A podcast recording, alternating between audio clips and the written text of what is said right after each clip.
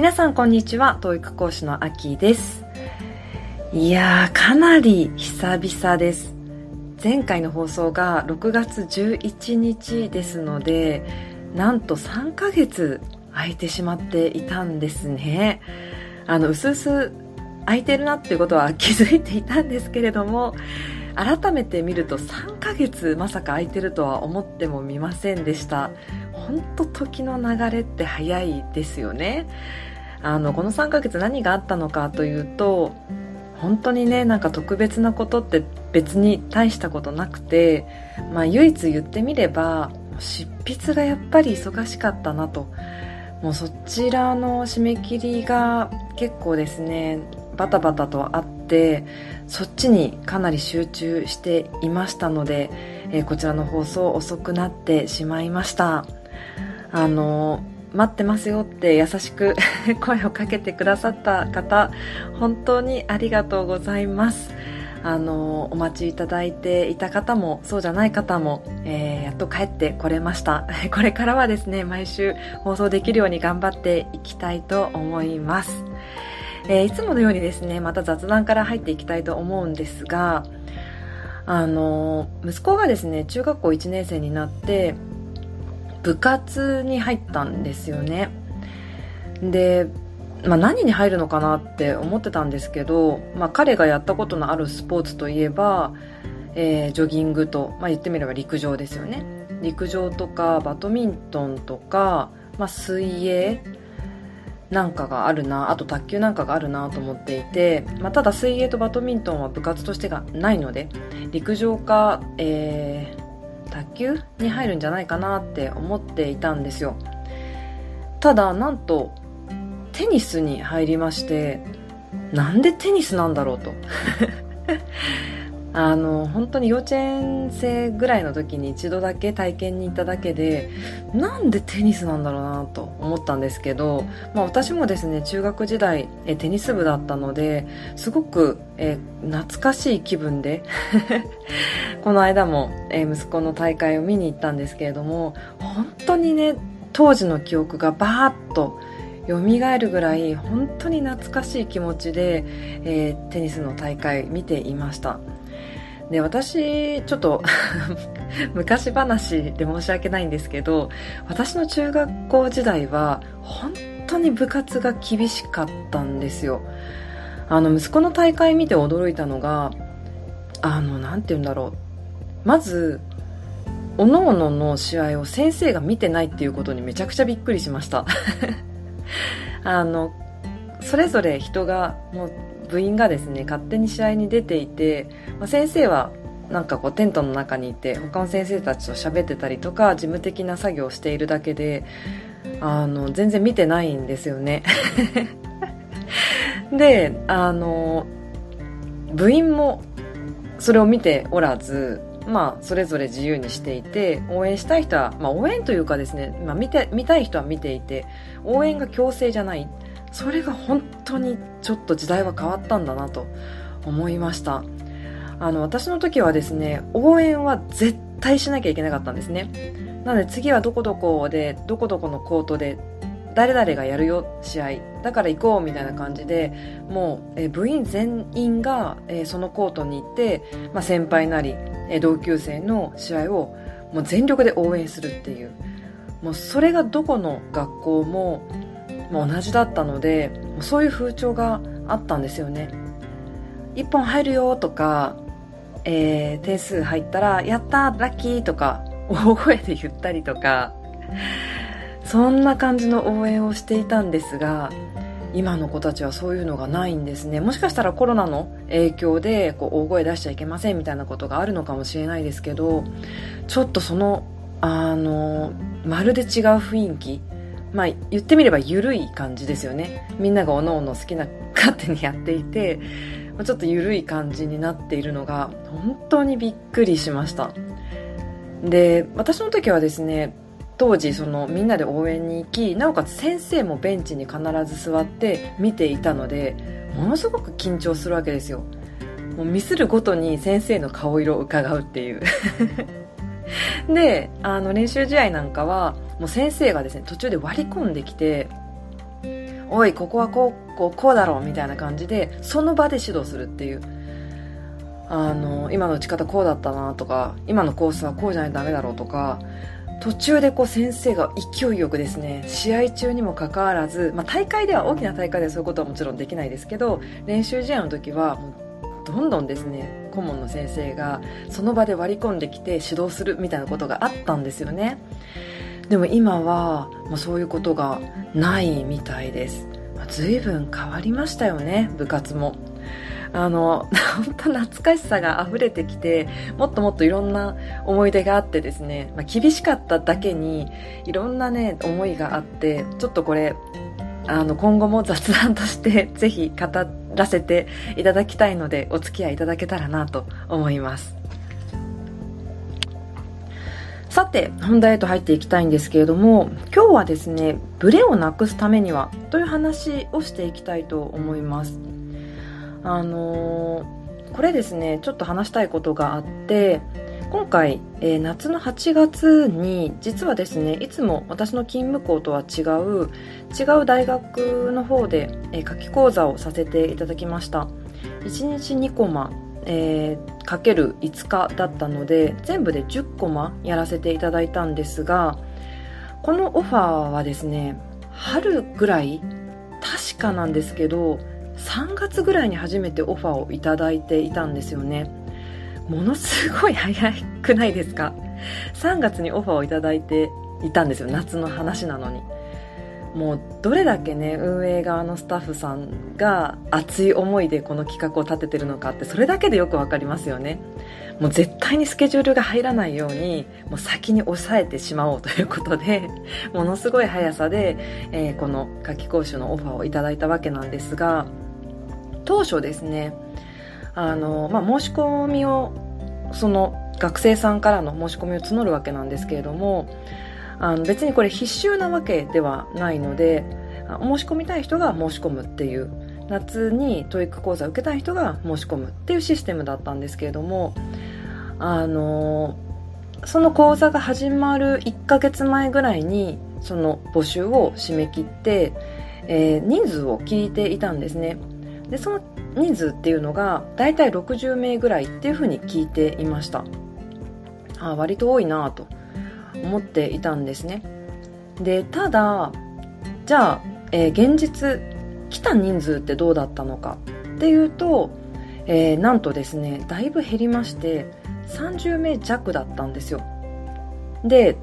なぜこの話をしたかっていうと別にですねいや60人って言ってたのにそれがまあ半分ぐらいに減ってしまって何だったんだみたいなそういった文句を言いたいわけでもないですしその運営側のスタッフのやり方がおかしいんじゃないかとかそういうことを言いたいわけでは全然ないです。まずそこは ちゃんと言っておきたいんですけれどもなんかそういった責めたい気持ちとかそういうことでは全然なくって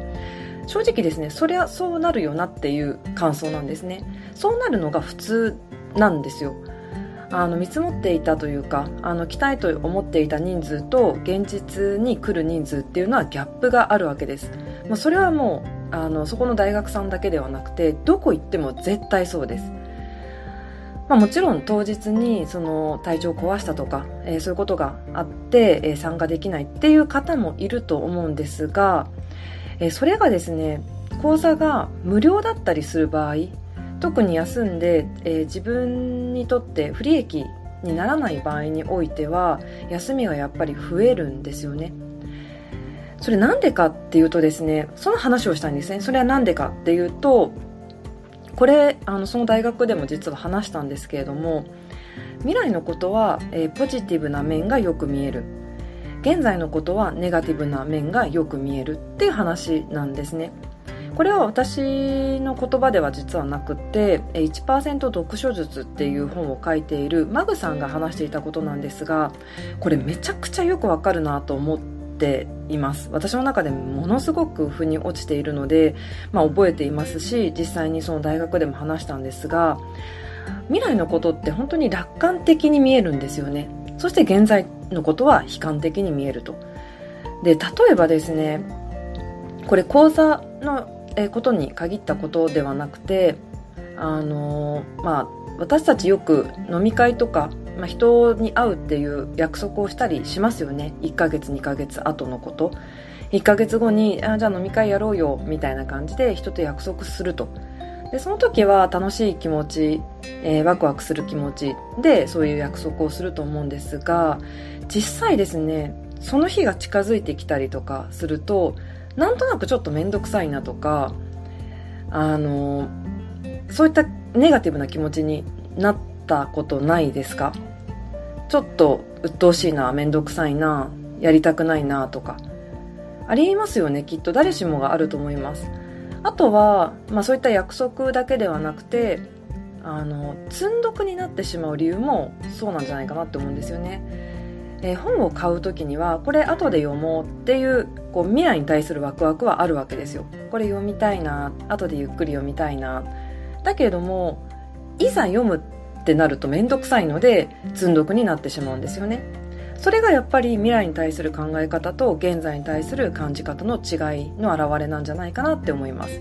なので当然ですねその講座も、えー、まあ1ヶ月前ぐらいに締め切っていたわけなので募集を。なのでおそらくもっと前から申し込んでる人は申し込んでるわけですよね。2ヶ月前とか。でああじゃあ頑張りたい TOEIC 頑張りたい、えー、10コマ。夏休み頑張りたい。っていう人は60人申し込んだと。だけれども、まあ、日が経つにつれてやっぱり面倒くさいなだったら夏休みもっと有意義に過ごしたいとかゆっくりしたいっていう気持ちが勝って休む。っていう人も多かったと思うんですね、まあ、もちろんそれだけではなくて体調不良とか、えー、なんか就活で忙しいとかそういったもうやむを得ない事情がある人ももちろんいると思いますが中には面倒くさくてやめちゃうっていう人ももちろんいると思います。でその時にですねまあ、これ誰しもがあることなのでじゃあこれをどうするかっていうことなんですよね。未来に立てた、えー、計画っていうのがいざやろうとした時に面倒くさい。ってなるっていうことをまず知るっていうことがすごく大事だと思うんですよね。人ってそういうもんだっていう。でこれそもそもなんでそういうその未来のことはなんでワクワクするのに現在のことはなんでそんなにネガティブに考えちゃうんだろうって考えた時におそらくですね行動を迫られるからだと思うんですよね。未来のことって行動できないじゃないですか。1ヶ月後に講座が開かれますっていうのを今に持ってこれないですよね。なので単純に行動する必要がないのでえー、気持ちだけはワクワクしたままいられるんだけれどもだけれどもいざそれが目の前に来た時には行動しなきゃいけないっていう行動に迫られるからだから面倒くさく感じるのかなって思うんですよ。はい。そういった原理だと思うんですよね。じゃあ、まあ、人ってそういう性質があるのであればじゃあそれをどうすべきなのか。これも、えー、その大学で学生さんと一緒に考えたんですけれどもまあ、まずそういった本質的なところがあるんだなっていう人間はこういった考え方になっちゃうんだなっていうことをまずは知ることですよね。未来に立てた計画が現在になると、えー、悲観的に見えてしまうっていう性質があるんだなと。じゃあそれをどうすべきなのかそこに流されてしまうとやっぱりブレてしまいますよね。つまりは、まあ、感情で決めてしまうと人はブレていくっていうところだと思うんですよ。じゃあブレをなくして軸を持つにはどうしたらいいのかって考えた時に学生さんの中でですねすごくいいことを言っていた人がいました。それ何かっていうと人の助けを借りるって言ってました。例えばじゃあ講座に一緒に行こうって言って友達と一緒に講座を申し込んだとしますよね。だけれども自分は行くのが面倒くさくなってしまった。ってなった時にいやそれでも友達がいるとか友達は行く。ってなったらその子がきっと自分の手を取って連れてってくれるんですよね。なので人の手を借りる。友達と申し込んだんだから行かなきゃいけないっていうそういった気持ちにきっとなると思うんですよね。なので友達、まあ、人の手を借りる。っていうのはすごくいいなと思いました。これ学生さんから出た、えー、対策法なんですけれども非常にいいなってこれ実際に使えるなって思いました。なのでそういったストッパーを自分で作っておくって大事だと思うんですよね、まあ、それの一つがおそらくお金を払うだと思うんですよ。普通は講座っていうのは、まあ、なかなか無料で、え、提供できるものではないのでお金を払って皆さん講座って受けると思うんですがその金額がやっぱりね、自分にとってダメージがあればあるほどそれがストッパーになりますよね。あんだけ払ったんだから行かなきゃっていう。なのであの私すごく思うんですが、まあ、なんかあのダイエットプログラムでも英語プログラムでも何でもいいんですけどやはりですねやや高めの金額を払わせる理由っていうのはその覚悟をさせるためだと思ってるんですよね。なのでどうしてもここでくじけられないとか諦められないとか面倒くさいからといって行動しないわけにはいかないっていうふうに思わせるためにお金を払ってもらう。っていうのはやっぱり一つのストッパーになるのかなって思います。であとはですね私これ講座の中でも言ったんですけれどもあの行動できなくなる理由っていうのが単なる面倒くさいっていうその感情的な部分だけなのであればベストを必ず取るっていうルールを自分の中で作ったらいいんじゃないかなって思うんですよね。例えば、えー、講座に行くって決めました。でもどんどん日が、えー、迫ってくるにつれて面倒くさくなってしまう。まあそれはしょうがないと。だけれどもじゃあベストは何なんだろうって考えた時に家でのんびりすることなのかそれとも講座に出ることなのか自分にとってのベストはどうなんだろうって考えた時にベストを必ず取るっていうふうにルールを決めておく、まあ、もちろん体調不良とかやむを得ない事情があるのであればしょうがないですけどね。でもその面倒くさいに打ち勝つ方法としては必ず自分はベストを取るんだっていうふうに決めるといいと思うんですよね。でおそらくそのアクションを起こしたその未来に対してアクションを起こした自分が本来の自分だと思うんですよ。例えば1年後にじゃあ留学に行きます。じゃあ行くぞって決めるとしますよね。でもいざ本当に動かなくな動かなきゃいけなくなった時に面倒くさいってなった時はそれは面倒くささが、えー、勝ってるだけで本来は行こうと思ってた自分の方が多分直感的には正しいんだと思うんですよね。ベストだと思ってるってことなんですよね。なのでそれを貫く。面倒くさいなっていう気持ちに負けない。ベストな方法を必ず取るんだっていうふうにルール付けしておくといいんじゃないかなって思います。はい。なので、まあ、人の手を借りる、まあ、お金を払うなどして 自分なりのストッパーをかけておく。えもしくはもう必ず絶対にえ過去に決めたことはやり遂げるとか過去にこうやるっていうふうに決めたことは面倒くさいっていう気持ちに負けずやり遂げるんだとかベストだと思える方法を必ず取るんだとか、まあ、そういった自分の中のルールをもう作っておくと迷いがないくなるんじゃないかなって思います。はい、それがねブレをなくす方法につながっていくんじゃないかなといつも私は過去に決めたことは必ずやるようにしている。申し込んだものは申し込むし。まあ、 TOEIC の試験もそうですよね、考えてみれば。 TOEIC 受けるぞってなって、おそらくそれって1ヶ月前ぐらいに申し込んでるはずですよね。でも1ヶ月経ってみて、いざ当日、TOEIC のテスト当日になると、ああ、全然勉強してなかった。勉強してなかったから今日テスト受けても無駄かなとか思っちゃいますよね。まあ、そもそも2時間、え時間取るのもめんどくさいとかでも過去に申し込んでる自分がいるってことはそれを受けなきゃいけないと思った自分が過去にいるってことなんですよね。なのでその自分を裏切らないためにも必ず試験は受けると。実行する。それがベストなのであればそれを取るっていうことですね。はい。そういうふうにね決めるとブレっていうのは、まあ、感情に任せてねブレるっていうことはなくなっていくんじゃないかなって思います。ということで、えー、久々の放送はですね、まあ、ちょっとブレをなくすというところでお話ししてみました。えー、ぜひですね、あの、ちょっと飛び飛びになる時期もあると思うんですが、えー、またこちらに戻ってきてお聞きいただけたり、えー、感想いただけると非常に嬉しいです。またよろしくお願いします。